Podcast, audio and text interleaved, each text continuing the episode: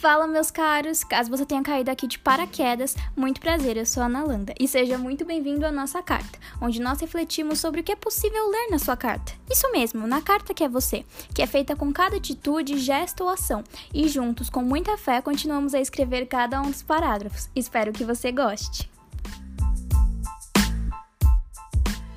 Olá! Muito bom dia, boa tarde ou boa noite. Seja muito bem-vindo a mais um episódio do Na Nossa Carta. E para começar, o primeiro episódio desse podcast não poderia ser diferente. Eu sou o tipo de pessoa que eu tenho um sentido, um significado para tudo que eu faço. E o título desse podcast não podia ser diferente.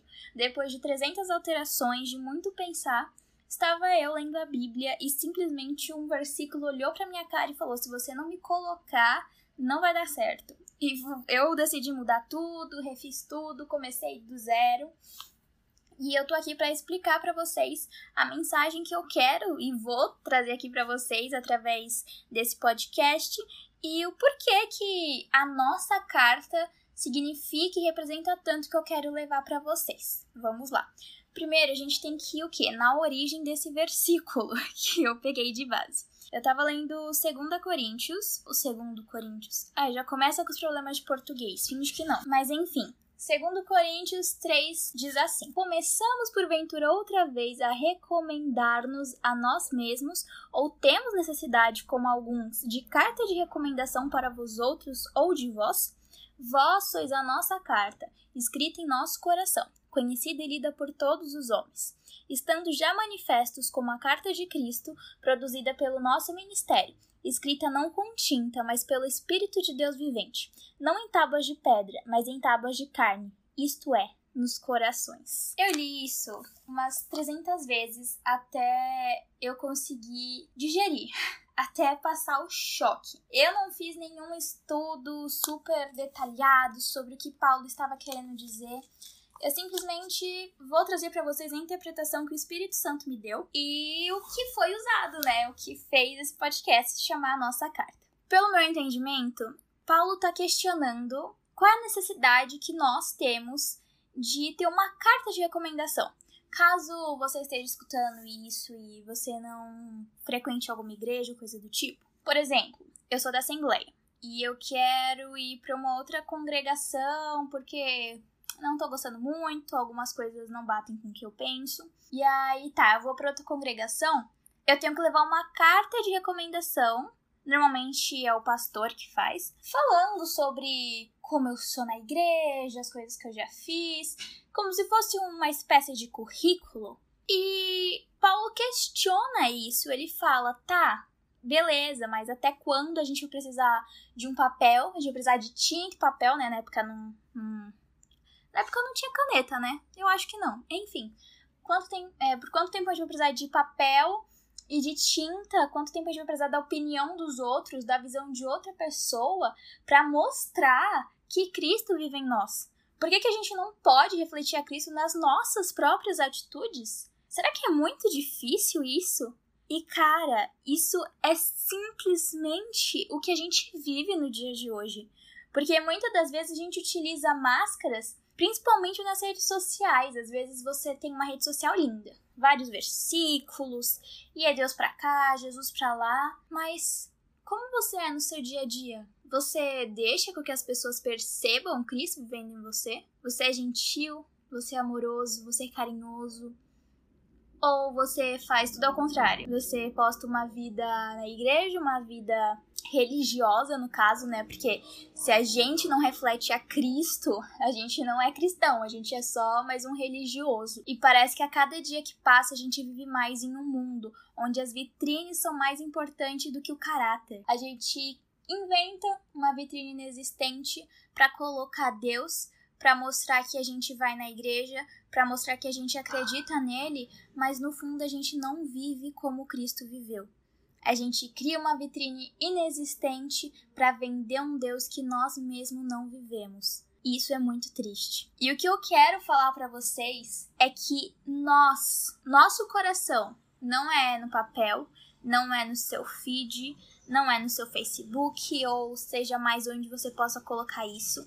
Não é isso que define um cristão. Não é isso que mostra a sua essência.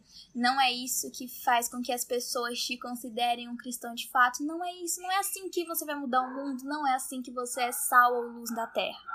Nós somos a nossa própria carta de recomendação, como Paulo diz, escrita em nossos corações porque é do coração que provém as palavras, é do coração que provém a vida, a sabedoria, tudo vem do coração. Nada do que você faça, nada do que você fale vai ser transmitido a outra pessoa se não estiver primeiro no seu coração. A gente é aquilo que a gente ama.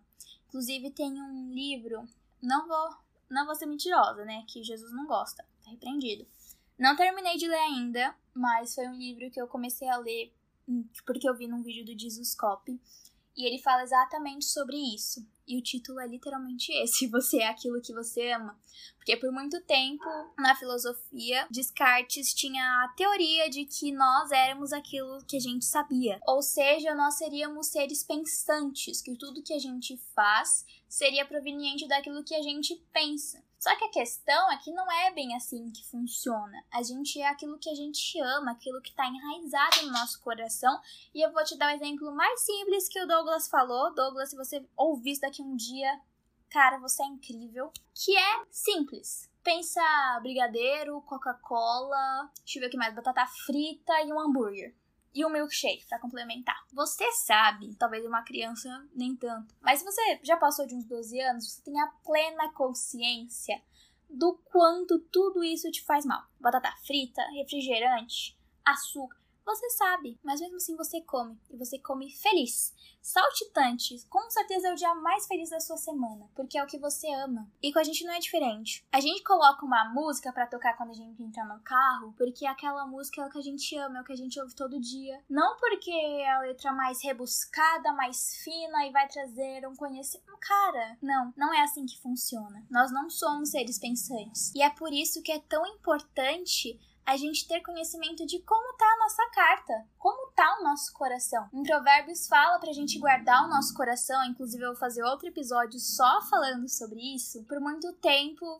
eu mesma pensava que guardar o coração era sobre relacionamentos, sobre vida amorosa, mas a gente esquece que guardar o coração acima de tudo é colocar ele no centro da vontade de Deus, é colocar os mandamentos fixos, que a gente saiba pedir direção para Jesus quando a gente não saber o que fazer, porque isso acontece, mas que a gente saiba onde está ele, que ele viva constantemente, sabe, junto com a gente de verdade, não só num culto, não só numa conferência. E a gente tem que escrever essa carta com as palavras mais belas. Eu quero que, quando o grande dia chegar, Jesus possa pegar minha carta e ler com muita alegria, como se fossem letras douradas como se ela estivesse perfumada. Eu não quero que ele pegue uma carta rasgada, manchada. Vai ter uns errinhos de borracha, uns corretivos, porque a gente sempre dá um tropeção, escreve uma letra ou outra errada, mas eu quero que ele sinta feliz, que ele olhe e fale. Por isso eu coloquei seu nome no livro da vida.